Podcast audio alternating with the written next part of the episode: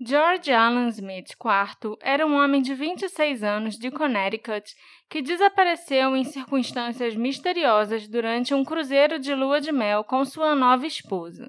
Embora se suponha que ele tenha caído no mar em algum momento, como isso aconteceu permanece um mistério.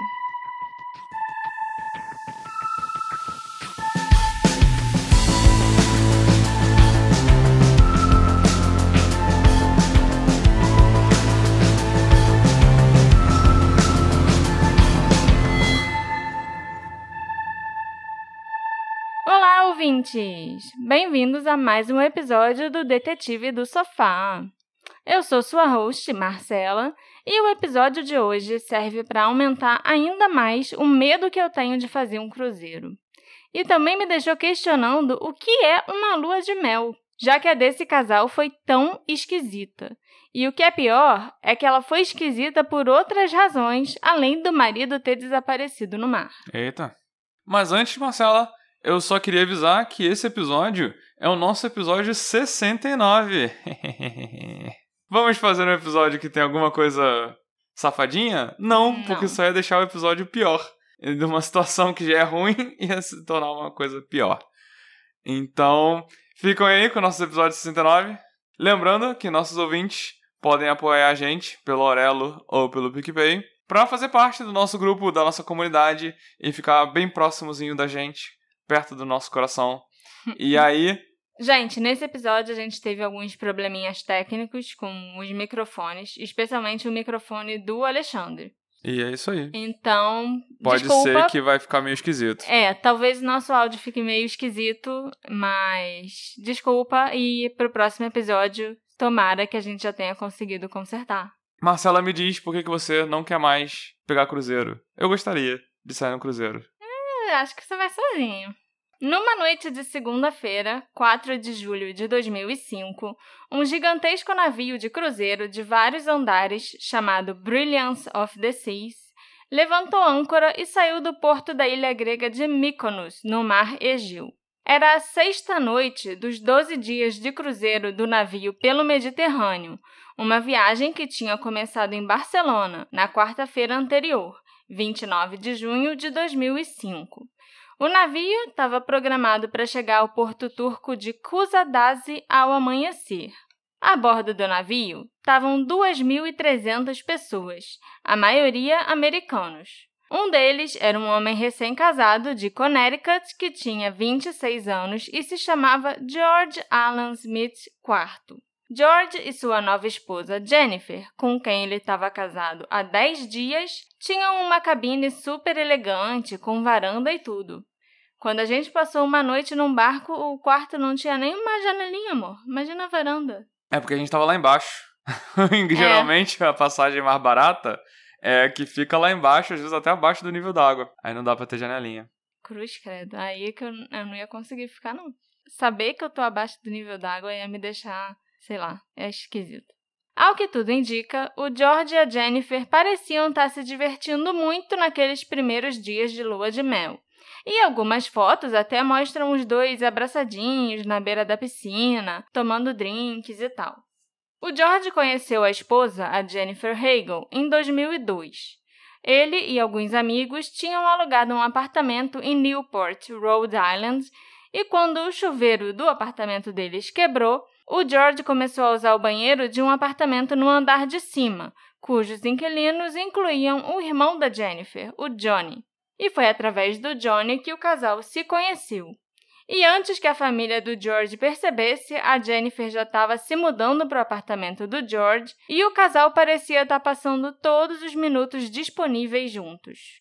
E até toda segunda-feira, que era o dia de folga dele, o George ia no mercado Fresh Fields para comprar o robalo chileno favorito da Jennifer, que ele grelhava ao ar livre independentemente do clima. Olha só. Muito chique esse casal. Sim. O George e a Jennifer também passaram longas horas juntos, finalizando os detalhes do casamento deles, que foi realizado no Castle Hill Inn and Resort, em Newport, numa linda tarde de sábado, no final de junho.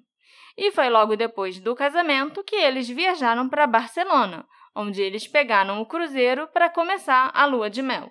Opa. Na segunda noite do cruzeiro, depois deles passarem o dia explorando Villefranche-sur-Mer, na França, que eu não faço ideia se eu pronunciei do jeito certo, muito provável que não. Não. É. O casal decidiu fazer uma reuniãozinha no quarto e o barulho manteve o vizinho, o Cletus Hyman, acordado até quase três e meia da manhã. Na manhã seguinte, o vizinho de cabine relatou um incidente no balcão de atendimento aos hóspedes e perguntou o que poderia ser feito. Se acontecesse de novo, ele deveria ligar para a recepção, que eles cuidariam disso imediatamente. E o que me deixa muito surpresa é como, em dois dias, eles já tinham conhecido gente suficiente no cruzeiro para fazer uma festa no quarto. É isso que eu ia falar. Essa festa não era só os dois, né? Não, eles fizeram uma social para os novos amigos que eles tinham feito no barco. Em dois dias. No terceiro dia de cruzeiro, uma sexta-feira, o navio atracou na Itália e centenas de passageiros se amontoaram em táxis e ônibus de turismo para passearem em Florença. O George e a Jennifer dividiram um táxi com um estudante universitário de 20 anos da Califórnia chamado Josh Askin, que permaneceu amigo deles após o retorno ao navio. O Josh, que estava viajando com os pais e dois irmãos, ainda vai ser bem importante nessa história. Uhum. Na segunda-feira, 4 de julho de 2005, o George e a Jennifer estavam na metade do cruzeiro e passaram a tarde explorando Mykonos, uma famosa ilha grega. E à noite, o casal tinha planejado um jantar romântico no navio, que aparentemente ocorreu sem incidentes. Aí sim, né? Um jantar romântico, ilhas gregas, é o que eu imagino numa lua de mel. Menos o barco. Menos o barco. Além do Josh Askin, o George e a Jennifer também ficaram amigos de um grupo de quatro jovens russo-americanos. Os quatro estavam viajando com seus familiares num grupo que tinha um total de oito pessoas, quase todos com o sobrenome Rosenberg. E os nomes desses quatro jovens são Jeffrey Rosenberg, Zachary Rosenberg, Greg Rosenberg e Rusty Kaufman. Só para quebrar, né? A sequência. A sequência de Rosenbergs. Naquela noite, quando o Brilliance of the Seas deixou Mykonos e seguiu para a costa da Turquia, George e Jennifer Smith foram para o cassino depois do jantar. E segundo todos os relatos, eles passaram a maior parte daquela noite jogando separadamente, a Jennifer jogando blackjack e o George numa mesa de dados, jogando com o Josh Askin. Três dos meninos russos também estavam no cassino com eles. Josh é o do táxi. Josh é o do táxi, isso, o americano, né? Uhum. Quando o cassino fechou, às duas e meia da manhã, George e a Jennifer, junto com o Josh e os três russos, entraram num elevador em direção à boate do navio. Eles pegaram uma mesa e começaram a beber absinto. E o que é interessante aqui é que a equipe do cruzeiro informou que absinto não era vendido no navio e com certeza foi contrabandeado pelos russos para dentro do Brilliance of the Seas. Com certeza pelos russos. Com certeza, porque eles eram os únicos bebendo e oferecendo absinto para as pessoas. Entendi. E ao mesmo tempo a bebida do navio é muito cara. Assim, pelo menos para nós brasileiros. Então é muito comum pessoas levarem bebida escondida, torcer para não ser pego. Mas, para quem não sabe, o absinto é um licor verde altamente potente, que é ilegal em vários países. Eu não sei como ele é feito ou do que, que ele é feito, mas eu sei que a parada é sinistra. E, em pouco tempo, tanto a George quanto a Jennifer já estavam trocando as pernas de bêbados, depois de uns shotzinhos de absinto. Absinto é puta que pariu. E assim, absinto com certeza não ia estar sendo vendido no navio. Assim. Ele é ilegal em vários países. E o navio passa pelas águas né, internacionais Aí e, tá. e passa por vários países também. Ele aporta na França, na Turquia, na Espanha, na Itália. E se for ilegal em um desses países, você já não pode ter ele no navio. entendeu? Então. É porque a companhia de- do navio falou que não vendia, né? Então acho Não. que se vendesse ia ser fácil de provar. Sim, não Mas, vende. em teoria, quando o navio tá em águas internacionais, vale a lei da bandeira do navio. nas Bahamas. Então, se nas Bahamas não for proibido, em teoria poderia, sabe? sim, mas realmente não tinha absinto no navio. Não, sim, sim, entendi. Inclusive, absinto é uma parada difícil de se achar, assim, pra comprar em qualquer lugar, sabe? Uhum. Só Até na rua. aqui no Brasil, Só- eu acho, eu não sei onde vende absinto. Eu nunca. Já tomei absinto, mas nunca comprei absinto. Nunca cheguei num mercado e Só falei, ma- oh, eu quero materializou absinto. na sua frente. Você não sabe como Exatamente. chegou. É. De acordo com o Josh Askin, a Jennifer estava sentada na mesa na boate, muito perto do dealer de blackjack que ela tinha conhecido no cassino e que tinha ido com ela para a boate. O comportamento da Jennifer e do dealer, um homem sul-africano chamado Bota, também chamou bastante a atenção de outras pessoas que estavam na boate. Demorou um tempo para o George perceber, mas ele eventualmente ficou incomodado com a nova mulher dele se enroscando em outro cara. E ele e a Jennifer começaram uma discussão feia no meio da boate. Discussão essa que culminou com a Jennifer dando um chute no saco do marido e saindo com raiva da boate junto com o Bota. Caraca. Lembrando que eles eram recém-casados, na lua de mel, há 10 dias. Mas eles estavam juntos há quanto tempo? Uns dois ou três anos. Ok. Como que na sua lua de mel você dá um chute no saco do seu marido e sai com outro cara que você acabou de conhecer? Por Será isso que que, é eu só. falei, essa lua de mel é esquisita. Será que é só absinto? Não sei. Logo após esse desentendimento do casal, essa né, briguinha de leve, por volta das três e meia da manhã, a boate fechou. E o Josh Askin, dois meninos Rosenberg e Rusty Kaufman perceberam que o George estava muito bêbado e ele não conseguia nem andar sem ajuda. O absinto faz isso com as pessoas, né? Os quatro, então, o ajudaram a chegar na sua cabine. Mas quando eles chegaram na cabine 9062, a Jennifer não estava lá. E o George cismou que queria sair para procurar a mulher. Ele trocou de camisa e foi até o solário do navio com Josh e os três garotos russos. Era no solário que a galera mais jovem do navio se reunia depois que a boate fechava todas as noites. Mas a Jennifer não estava lá. Pelo menos, né? Ele não viu ela lá de pegação com o sul-africano. Então, o grupo ajudou o George a voltar para o seu quarto novamente, chegando na cabine às 4 e 2 da manhã.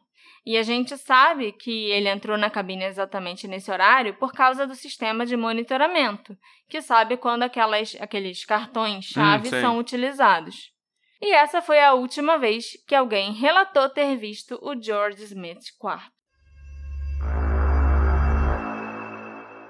O relato mais detalhado do que aconteceu a seguir vem do Clit Hyman, aquele vizinho de cabine que tinha reclamado do barulho no segundo dia do cruzeiro. E, por acaso, o Clit é vice-chefe da polícia em Redlands, na Califórnia. Ele já tem mais de 31 anos de experiência como investigador, então o relato dele foi bem detalhado. Profissional. É. De acordo com o Clit, ele foi acordado alguns minutos depois das quatro da manhã por um barulho muito alto de pessoas torcendo e gritando no que parecia ser um drinking game de faculdade, rolando na cabine do lado. Tipo, que nem a gente fica gritando. Ei, vira, vira, vira. vira, vira. É, exatamente. Irritado, o Clit bateu na parede. Também, né? Quem nunca fez isso quando o vizinho tá fazendo barulho demais? O barulho diminuiu por um minuto ou dois antes de recomeçar. O Clit, então, pegou o telefone e reclamou com a atendente da recepção, que garantiu que a situação seria resolvida. O Clit tentou voltar a dormir, mas não conseguiu. Ele estava quase pegando no sono quando ele escutou uma discussão alta vindo da varanda do quarto ao lado. Três vozes estavam falando bem alto. Ele não conseguiu entender o que os caras estavam dizendo, mas ele conseguia notar que as pessoas estavam bem alteradas. Já devia ser umas 4 e 15 da manhã quando o Clit ouviu o barulho da porta da cabine ao lado se abrindo e vozes de pessoas conversando ali na porta e no corredor. Ele também ouviu as vozes masculinas dizendo boa noite uns para os outros. O Clit foi para perto da porta e ficou escutando. Depois que ele ouviu a porta da outra cabine fechar, ele esperou tipo uns 10 segundos e abriu a porta da própria cabine. O Clit olhou lá fora e viu três homens andando na direção do elevador do navio. ele não conseguiu ver os rostos dos homens e não pode identificar quem eles eram. Eles estavam falando inglês, esses homens todos que ele ouvia? Os outros vizinhos de cabine do George e da Jennifer, né, na cabine do outro lado da deles, Uhum, que não era o lado do Clit. os turistas Greg e Pat Lawyer ouviram esses mesmos sons e as mesmas vozes e discussões que o Clit escutou.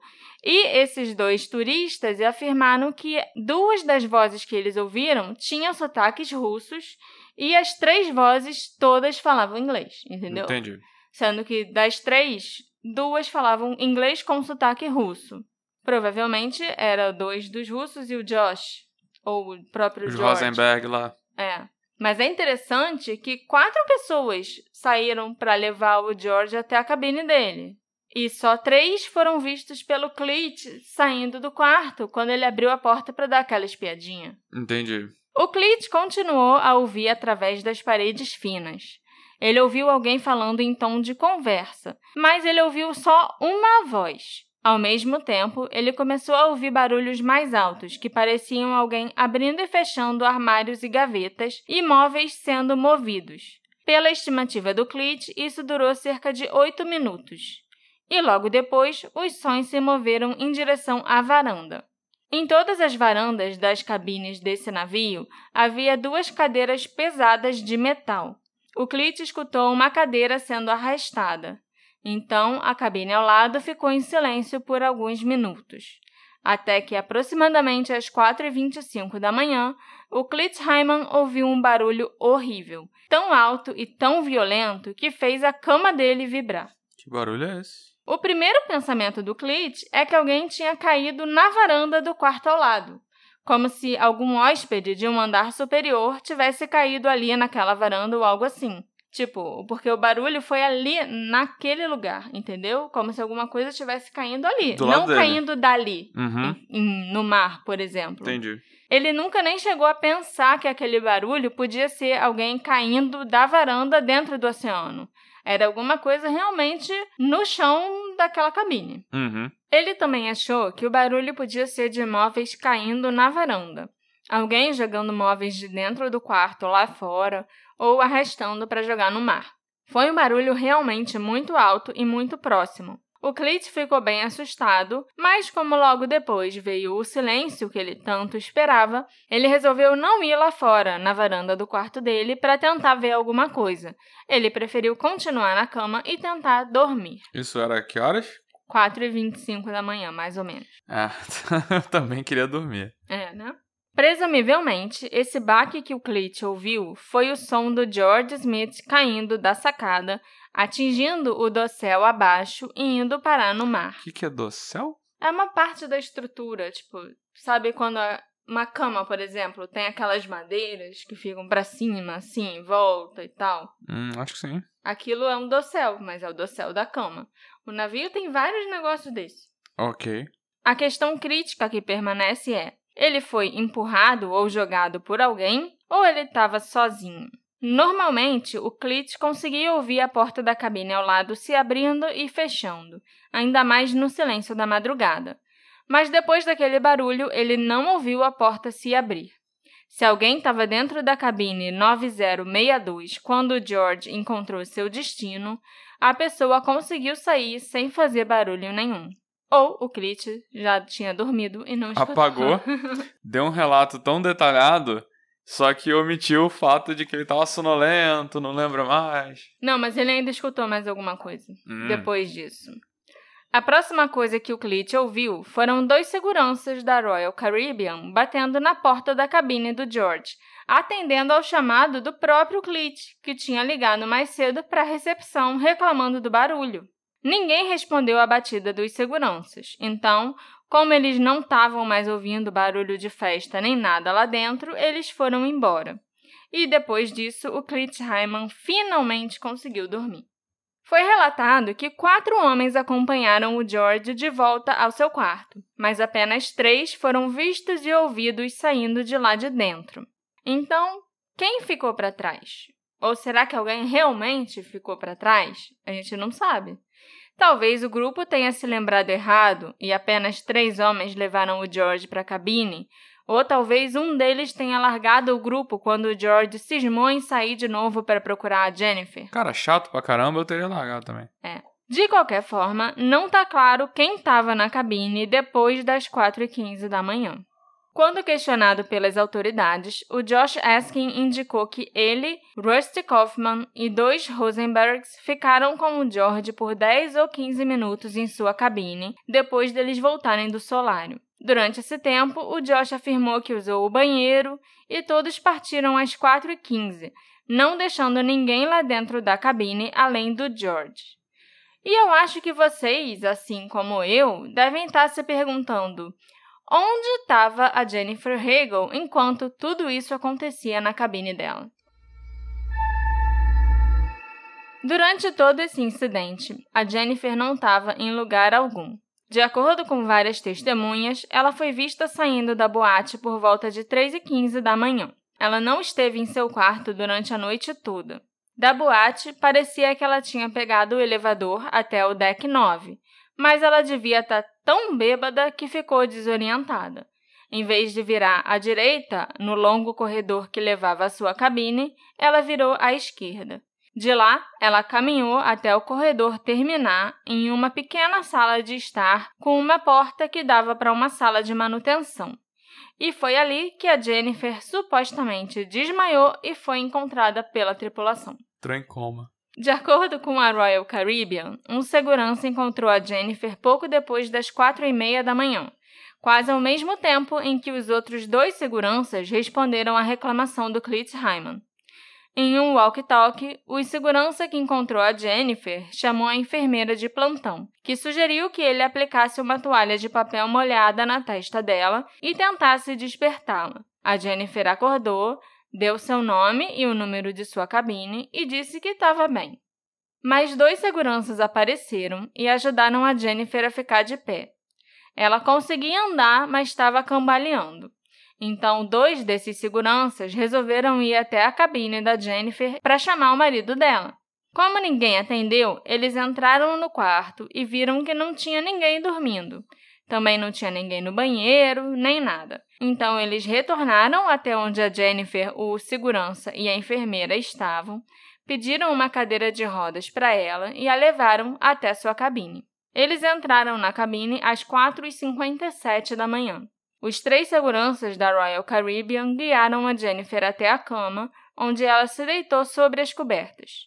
A enfermeira checou se a Jennifer realmente estava bem para ficar sozinha. E nenhuma dessas quatro pessoas notou nada de errado, nenhum sinal de luta, rastros de sangue ou qualquer coisa que sugerisse que algo fora do comum tivesse acontecido naquele local. A essa altura o barulhão já tinha acontecido. Já, aconteceu entre quatro e quatro e meia. Uhum. Isso aí já era praticamente cinco da manhã. Uhum. Então, eles foram embora. A Jennifer dormiu por cerca de três horas, até às oito da manhã, quando ela acordou e não encontrou nenhum sinal do George, ela não se preocupou. Ela achou que ele tinha dormido fora da cabine, coisa que já tinha acontecido em outra noite ali no cruzeiro. Essa é a lua de mel mais estranha que eu já vi. Não, não, não me preocupei. Não. Meu marido resolveu dormir fora da cabine duas vezes no cruzeiro, em, duas vezes em seis dias, né? A Jennifer e o George tinham agendado sessões de massagem para as oito e meia daquela manhã. A Jennifer então foi para a sessão dela, esperando que o George aparecesse por lá, e ficou lá relaxando e recebendo uma massagem. Enquanto isso, Emily Rausch, uma jovem de 16 anos, estava na varanda de sua cabine no deck 7, tirando fotos com sua nova câmera quando ela notou uma mancha vermelha horrível no dossel de metal do bote salva-vidas logo abaixo da varanda dela. Hum. E padrões naquela mancha de sangue sugeriam marcas de mãos e pegadas, como se alguém tivesse tentado se levantar. A menina ligou para a recepção imediatamente. Um grupo de oficiais do navio foi até lá e examinou a mancha de sangue, e todos sabiam o que isso poderia significar: homem ao mar. Ao meu amar, três horas atrás. Havia quatro decks de cabines acima das manchas de sangue no dossel. o capitão do navio ordenou uma verificação das quatro cabines diretamente acima da mancha de sangue. E os únicos hóspedes que não foram encontrados foram Jennifer Hagel e George Smith. Então, uma mensagem para o senhor e senhora George Smith foi anunciada no alto-falante do navio. Depois de alguns minutos, um atendente do spa ligou para informar que a Jennifer estava numa sala de massagem. Três oficiais desceram para encontrá-la. Ela disse que não tinha ideia de onde o marido estava e que achava que ele podia estar tá dormindo em outro lugar a bordo do navio.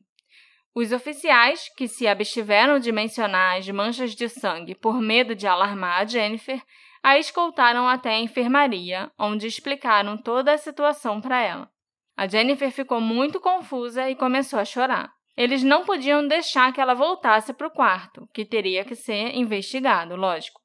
Então, a levaram para uma cabine vazia e compraram roupas da lojinha da Royal Caribbean para ela vestir, já que ela tinha ido para a massagem só de biquíni e roupão.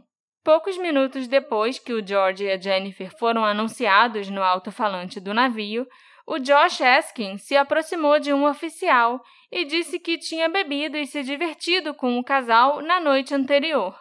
Mais tarde, quando ficou claro que o George estava desaparecido, é claro que o Josh foi chamado para ser interrogado.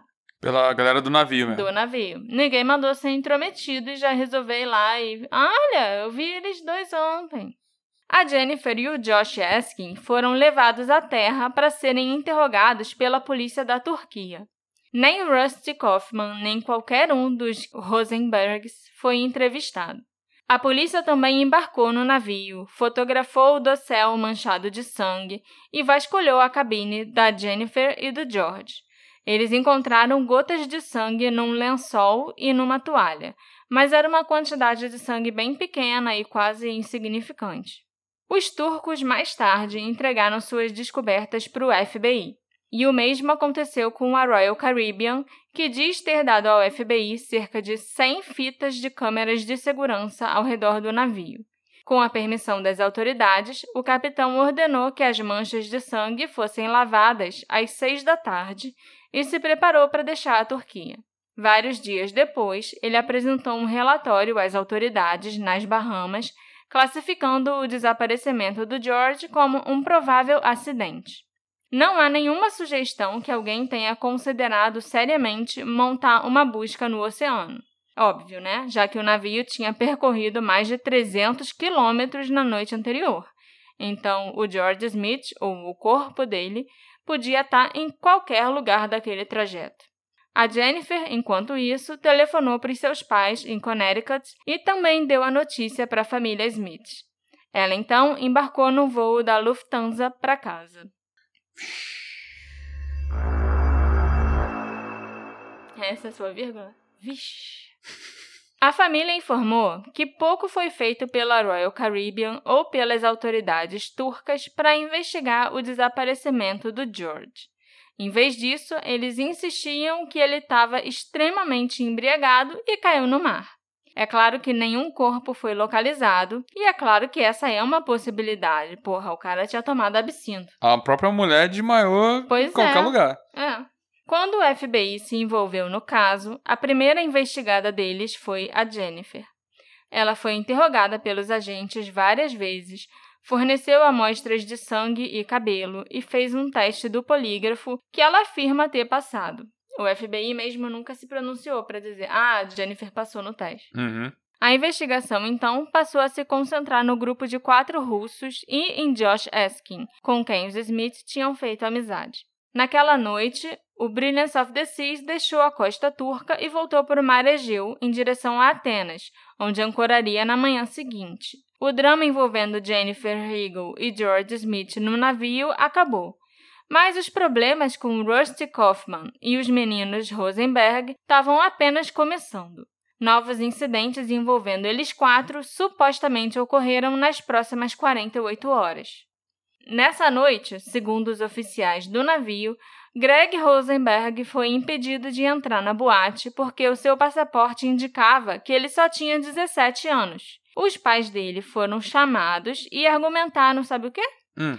que o passaporte do filho estava errado, que ele tinha 18 anos sim e deviam deixá-lo entrar onde ele quisesse. Então, tava com os pais. Tava. Era um grupo de oito pessoas, né? Os três irmãos Rosenberg, O Kaufman. o Kaufman, os pais dos três Rosenberg e eu acho que dois tios dos Rosenberg. Toda essa galera é russa. Toda essa galera é russo-americana. De uma família só. Isso pra mim foi muito bizarro, sabe? É tipo, claro que tem muito mais chance de um documento oficial como um passaporte tá errado do que o Greg ser mimado e achar que ele pode entrar onde quiser. Ou será que não? Não, o que eu acho que deve ter acontecido é que ele deve ter conseguido entrar nos outros dias. Sim. Ninguém aí- se importou. É. Porra, Nesse os... dia, não. É, mas os pais falarem isso é muito ridículo, sabe? Aham. Essa gente rica que acha que pode fazer o que bem entender me dá uma raiva. Em outra ocasião, uma das recepcionistas que atendia as ligações do serviço de quarto reclamou que o Rusty Kaufman e os meninos Rosenberg tinham telefonado para fazer um pedido e, durante esse telefonema, eles começaram a xingá-la e a tratá-la muito mal. Os oficiais do navio procuraram a família Rosenberg e solicitaram que fossem mais educados, porque esse tipo de comportamento não era tolerado no navio. Eles também deixaram claro que, se esse tipo de situação se repetisse, teriam que pedir que eles se retirassem do cruzeiro. Andando na prancha. Tá certo! Na quinta-feira, 7 de julho de 2005, uma mulher de 20 anos, cuja identidade não foi divulgada, foi ao centro médico do navio e perguntou a uma enfermeira sobre a pílula do dia seguinte. A enfermeira percebeu que tinha alguma coisa errada e começou a conversar com a jovem e a perguntar se tinha acontecido alguma coisa. Durante a conversa que se seguiu, a mulher disse ter sido vítima de um estupro. Pô. Ela identificou os envolvidos no estupro como o Rusty Kaufman e os três meninos Rosenberg. Mais uma vez, os oficiais do navio chamaram a família. Enquanto isso, espalhou-se a notícia de que os jovens envolvidos na alegação de estupro eram os mesmos jovens que supostamente foram vistos pela última vez com George Smith. Os passageiros começaram a ficar nervosos e preocupados. As autoridades da Royal Caribbean agiram rapidamente para acalmar a situação. Horas depois que a mulher se apresentou, tanto as famílias Rosenberg quanto a família do Josh Askin, 13 pessoas ao todo, foram escoltadas para fora do navio. Na prancha. Mentira, não sei. Acho que não. Mas por que, que a família do Josh foi junto? Agora que a coisa vai ficar mais interessante. Porque esse incidente do estupro, segundo as minhas fontes, foi gravado. Hum. E o Josh Askin aparecia nessas imagens que foram entregues ao consulado americano e ao FBI, que investigou esse caso. A gente não sabe no que deu essa investigação do caso de estupro, porque depois ela ficou correndo em sigilo, né? Entendi. Até para não divulgar o nome da mulher de 20 anos. O que eu sei é que em 2012 o conteúdo dessa gravação foi divulgado, e nele existem alguns comentários perturbadores sobre o que pode ter acontecido com o George. Enquanto eles estavam estuprando a mulher, eles estavam comentando. Nessa época, as pessoas ainda não costumavam gravar tudo no celular, filmar Uhum. tudo no celular, em 2005. Tinha a filmadora, né? Uhum. Nessa fita onde foi gravado o estupro, tinha mais coisa que eles já tinham gravado antes. Ah, tá, tá, tá. Entendeu? Não que eles estivessem falando disso durante, né? O que eles. Seja Entendi, lá o que eles fizeram com a mulher. As imagens mostram os cinco amigos almoçando juntos. Greg, Zachary e Jeffrey Rosenberg, Josh Askin e Rusty Kaufman. Esse almoço aconteceu logo no dia seguinte em que o George desapareceu. Eles ficam passando a câmera de vídeo um para o outro e vão filmando a si mesmos enquanto comentam sobre a morte do George de uma maneira muito insensível. E eles riem e sacaneiam o George sobre ele ser rico, coisa que nem era verdade, sabe? Eles estavam sendo irônicos e debochando do homem que morreu. Uhum. Do jeito que eles estavam falando, eles parecem saber ou ter uma boa noção do que aconteceu com o George e como aconteceu. Mas a declaração mais incriminadora desse vídeo partiu do Greg Rosenberg, quando ele se levantou da mesa, meio que encolheu os ombros e disse: Demos a esse cara uma aula de parapente sem paraquedas. Eu te disse que eu era um gangsta. Caraca. A pergunta que fica é: O Greg é um babaca querendo se gabar pros irmãos e amigos, sei lá, de algo que ele não fez? Ou ele é um babaca se gabando de algo que ele realmente fez? E idiota, né? Confessando em vídeo. Pois é. Porque assim, carinha babaca querendo se gabar por aí de coisa que não fez é o que o mundo tá cheio, né? Aham. Uhum. Mas isso realmente, você se gabar de você ter provavelmente assassinado uma pessoa num vídeo? Uhum. Sei lá. Não, é numa situação que tava todo mundo muito bêbado, sabe? Então. Uhum. Você vai lembrar direito das coisas que aconteceram? Você vai sair por aí afirmando as coisas que você falou e tava malzão? Em 2009, a família Smith abriu um processo civil contra a Royal Caribbean por não ter agido como eles esperavam e não terem dado apoio o suficiente. Nesse processo, o Josh Haskin foi intimado a depor. E quando foi perguntado se ele sabia o que tinha acontecido com o George, ele evocou a Quinta Emenda. Hum. Para quem não sabe, a Quinta Emenda é um artigo da Constituição americana que diz que a pessoa não precisa responder a uma pergunta se a resposta for autoincriminatória. Depois do depoimento do Josh, o advogado do Josh Eskin entrou em contato com a família Smith e disse que eles deveriam interrogar o Greg Rosenberg. A família seguiu esse conselho e o Greg foi intimado a depor. O depoimento dele foi colhido na prisão, onde ele está atualmente cumprindo pena por tráfico de drogas. Caraca. No depoimento, o Greg disse que ele não matou o George, mas que ele acredita que o homem foi vítima de um crime sim. E mais detalhes do que ele disse nesse depoimento não foram revelados. A família do George Smith insiste que ele foi assassinado, e a equipe do Cruzeiro encobriu o fato para evitar um frenesi da mídia. Eles afirmam que acreditam que o FBI fará prisões no futuro. Mas por que alguém iria querer matar George Alan Smith IV?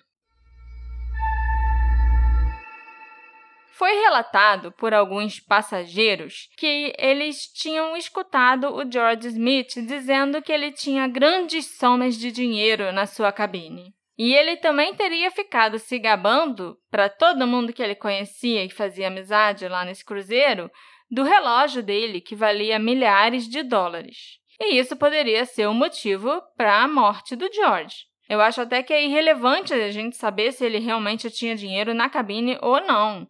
O fato de vários passageiros do navio terem ouvido isso é que realmente importa. Alguém pode ter escutado George se gabando de ser rico e ter trazido um monte de dinheiro e resolveu que ia roubá-lo. Uhum. A esposa dele, a Jennifer, disse que não era verdade, que eles não tinham muito dinheiro e que ela não se lembra do George ficar falando sobre o relógio nem nada assim. E ela também disse que não estava faltando nada na cabine deles, depois que ela foi autorizada né, a recolher os pertences. Mas quem me garante que os russos e o Josh não resolveram embebedar o casal com o absinto para poderem entrar na cabine deles e roubar esse suposto dinheiro que o George espalhava por aí? Hum. É lógico que nesse caso não estaria faltando nada, já que não existia dinheiro nenhum para ser roubado. E abre um leque de possibilidades para o que pode ter acontecido. Eles podiam estar tá tentando roubar o relógio do George, sei lá, quando o George acordou e viu o que estava acontecendo. Ou eles podem ter ficado com raiva depois de revirarem a cabine e não acharem dinheiro nenhum. Aí foram lá e mataram ele? Não, e ao mesmo tempo, a essa altura eu chutaria que o estupro pode ter acontecido de uma maneira parecida. Eles devem ter bebedado Sim. a garota com uma parada muito potente. Sim, isso é fato. Eles aparentemente estavam tentando embebedar outras garotas no navio também. Uhum. Entendeu? Mas essa daí eles conseguiram e, né, fizeram o que fizeram. Os investigadores disseram que havia uma pequena quantidade de sangue nos lençóis, e a partir disso começaram as especulações online que esse sangue poderia ser do fecho do relógio arranhando a pele do George, Eita. quando tentaram arrancar o relógio dele quando ele estava caído na cama. Mas aí já é, tipo, já não. é muita, muita viagem, sabe? Não, é, já que era para especular, eu achei que, ah, esse sangue queria dizer que alguma briga, alguma coisa aconteceu Sim. antes, e jogar para fora do barco foi só para encobrir alguma coisa Sim, que aconteceu, sabe? com certeza. Mas, assim, era realmente gotas de sangue bem pequenas que tinham no lençol e na toalha. Uhum. Então, não, acho que uma briga, qualquer briga, teria mais sangue que aquilo.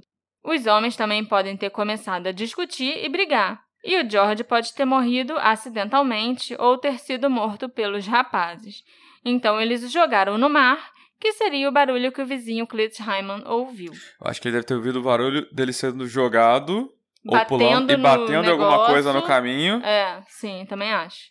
Outra possibilidade que passou pela minha cabeça foi o George ter tentado acompanhar os quatro, cinco jovens na bebedeira e aí deu ruim. Tipo, eu não tenho a menor dúvida que aqueles quatro russos tinham uma tolerância muito maior ao álcool e ao absinto do que o George. Eles estavam tomando absinto, tipo, quase sem parar e não estavam caindo por aí, sabe? Enquanto a Jennifer desmaiou. Uhum. Se o George tentasse acompanhá-los e quisesse parecer cool e olha, sou maneiro, sou jovem, tô bebendo um monte de absinto, ele poderia facilmente ter desmaiado ou engasgado com o próprio vômito, ou ele pode ter caído e batido a cabeça, sabe? Ter morrido de graça ali. É, de graça, de bobeira. E ambas as situações poderiam ter levado, né, à morte do George. Talvez nesse momento os rapazes tenham entrado em pânico, porque foram eles que contrabandearam o absinto para dentro do navio. E, portanto, eles podem ter pensado que eles iam ser responsabilizados pela morte dele. Imagina. No momento de tensão e sem saber o que fazer, eles podem ter resolvido jogar o corpo no mar e inventar uma história sobre, ah, a gente deixou ele vivo ali na cabine mesmo.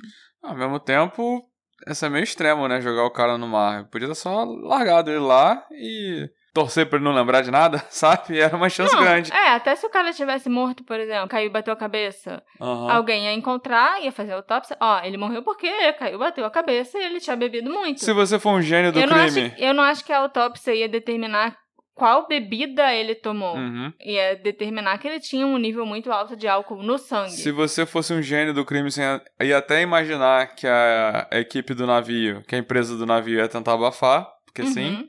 entendeu? Sim, Então, pois era- é. E seria a coisa mais inteligente, mais simples de fazer, né? Só largar o cara lá. Mas eles eram jovens e estavam embriagados. E eles também não me parecem ser o grupo mais inteligente de pessoas, não. Pra ficar se gravando, falando essas merdas aí, Aham. sei lá. Então eles podem ter sim ficado com medo de serem considerados culpados pela morte acidental do George e não queriam ser expulsos do cruzeiro ou presos ou algo assim. Também é possível que a história que eles contaram era verdade. Eles deixaram o George sozinho no quarto e ele morreu acidentalmente caindo no mar. O capitão do navio disse mais tarde para os executivos da Royal Caribbean que ele viu o que ele chamou de uma impressão de bunda na grade da varanda.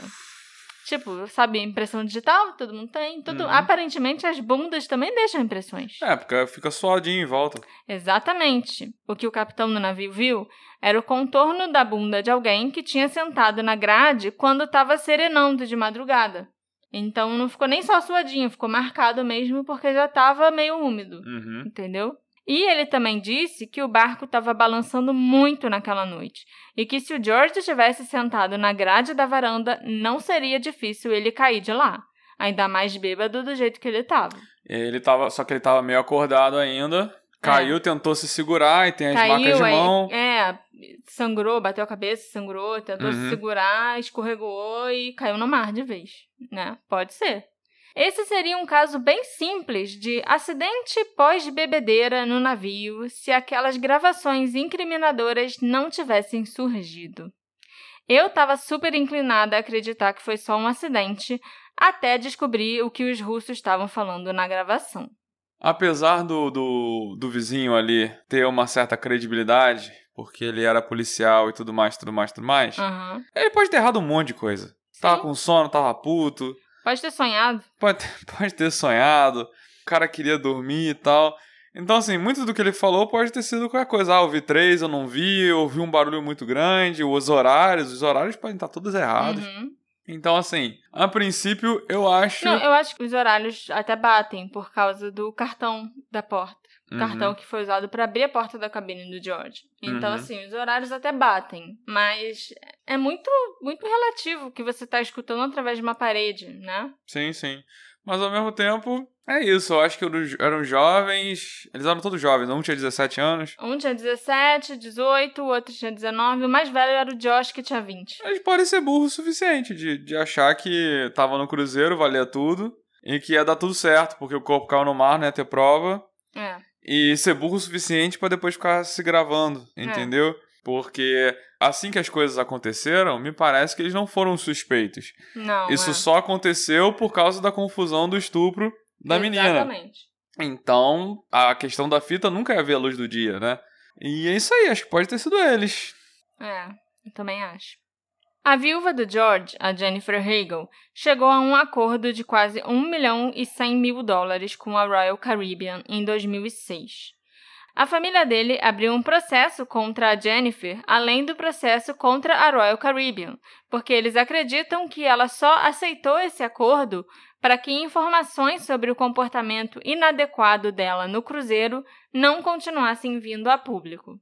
Hum, A Jennifer diz que os parentes do marido se recusam a reconhecer a possibilidade de que a intoxicação do George Smith por álcool e medicamentos prescritos possa ter sido um fator importante na morte acidental dele.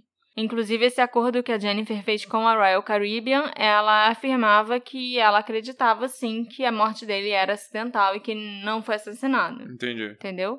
O George estava tomando o antidepressivo Zoloft e clonazepam, que trata ansiedade e transtornos de pânico, de acordo com o advogado da Jennifer. A família dele nega que isso seja verdade. Por isso que eu nem entrei na questão de, ah, será que ele misturou os remédios que ele tomava com o absinto e ficou, foi tudo pior ainda? Entendi. Porque a gente não tem certeza se ele estava tomando esses remédios. Nos anos seguintes à morte do George, a Jennifer se casou novamente, teve dois filhos e seguiu em frente com a vida dela. Mas, para a família Smith, não foi tão fácil. Eles até hoje seguem recorrendo nos processos que eles perderam, tanto contra Jennifer quanto contra a Royal Caribbean, e ainda oferecem uma recompensa de 100 mil dólares por informações que levem diretamente à prisão e condenação de quem for responsável pela morte do George Alan Smith, o quarto. O último. Último. Com certeza, ele é o último. O episódio de hoje teve essa temática de lua de mel, porque eu fiquei inspirada pelo casamento dos nossos amigos no último final de semana. Hum, olha só. Então, esse caso super romântico, só que não, é dedicado ao Felipe e à Francine, que se escutar isso aqui vai morrer de medo da própria lua de mel onde ela tá agora. Não vai. Não vai escutar. Não deixa ela escutar esse episódio de jeito nenhum, Pocassunga. Que vocês sejam muito felizes juntos e que a lua de mel de vocês seja totalmente diferente da lua de mel desse casal. Não é tão difícil assim. A minha dica, inclusive, é não bebam absinto contrabandeado na Europa. Dica específica. É um jeito de você não fuder com a sua lua de mel. E Francine, não dê um chute no saco do seu marido. Ué, Também é uma dica também é uma vida. dica boa, né? E além deles dois, eu também quero aproveitar para mandar um beijo para os nossos outros amigos que passaram esse fim de semana com a gente em Campos dos Goitacazes. Meu único arrependimento foi não ter pulado de roupa e tudo dentro da piscina no final da festa de casamento. Será que o George Allen Smith, quarto, ficou com vontade de se jogar na água depois de uma noite festejando no cruzeiro? Que nem eu queria me jogar na água depois de festejar no casamento? Ele estava doidão e pulou? Ou estava doidão e se desequilibrou? Ou será que alguém realmente fez alguma coisa com ele, como é afirmado no vídeo? Alguém aí acha que os moleques russos queriam aparecer?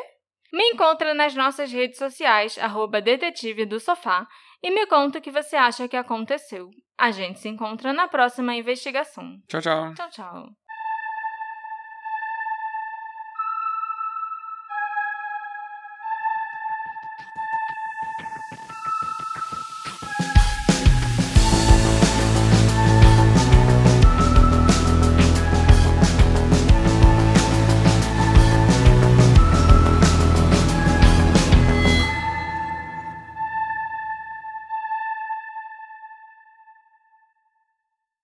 Hey, você se interessa por crimes reais, serial killers, coisas macabras e tem um senso de humor um tanto quanto sórdido? Se sim, você não está sozinho. Se você precisa de um lugar recheado de pessoas como você, venha conhecer o podcast Pátria Amada Criminal. Todas as semanas tentamos entender o pior da humanidade. Nesse processo, a gente ri, chora, fica brava, fofoca, porque afinal de contas é assim que a gente fala quando está entre amigos. Suas novas melhores amigas trevosas estão aqui no Pátria Amada Criminal.